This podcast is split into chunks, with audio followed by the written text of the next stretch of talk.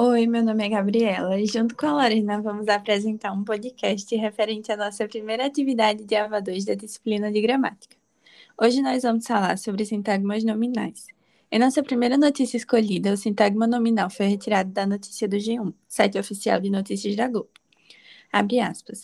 Uma das criminosas mais procuradas do Rio de Janeiro foi morta na manhã desta sexta-feira, 16, em uma operação da PM. Fecha aspas.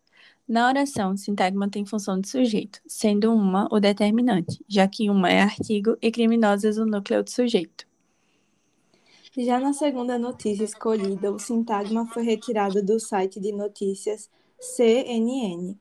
Abre aspas. Na região norte do país, a descoberta de pesquisadores do Laboratório de Bioinformática e Biotecnologia da Universidade Federal do Tocantins envolvem alterações na variantes gama, fecha aspas.